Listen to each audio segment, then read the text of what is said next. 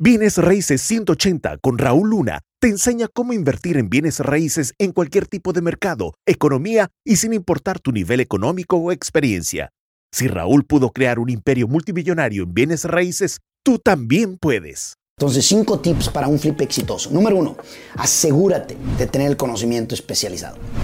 Eh, conocimiento especializado desde la zona en la que quieres invertir, qué tipo de trato quieres hacer, desde incluso eh, demográficos, quieres saber exactamente qué rollos, ¿no? O sea, claridad te permite tener poder, velocidad, de qué fregados es lo que quieres invertir y, eh, este, tener claro la zona y, lo, y demás, ¿ok?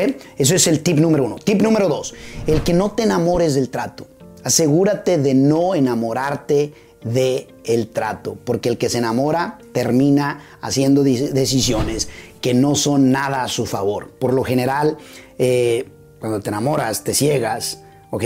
Por el simple hecho de que la emoción sube y la inteligencia baja. ¿Estarías de acuerdo? Entonces, ojo con eso.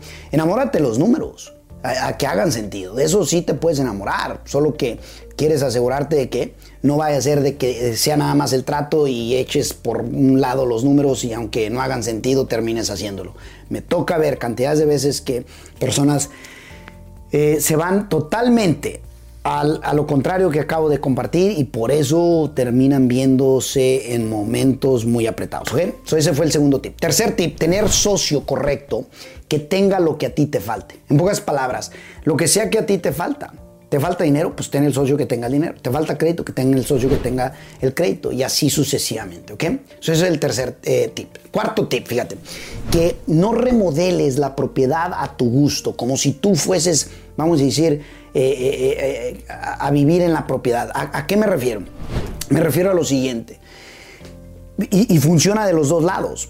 Yo te puedo dar un ejemplo en áreas de donde nosotros hemos invertido que son de súper lujo en donde probablemente dijera, ah, yo no le metería tanto lujo, un ejemplo, y al no meterle tanto lujo te afecta el precio de la propiedad. Lo mismo es en otra zona en donde le quisieras meter lujo, pero no lo soporta la área. ¿Hace sentido? Eso funciona de las dos maneras. Por eso no debes de remodelarla a tu gusto, porque no va a ser para que tú vivas, va a ser para que la vendas. ¿Hace sentido?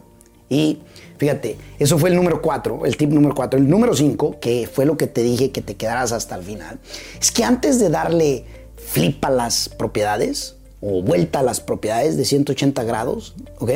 Asegúrate que le des flip y la vuelta a tu mente. Porque si tu mente no da el flip primero de que es real, de que es posible, de que puedes hacer eh, historia y puedes ser inversionista, entonces va a estar muy cañona que lo quieras hacer en los bienes raíces. ¿Ha sentido?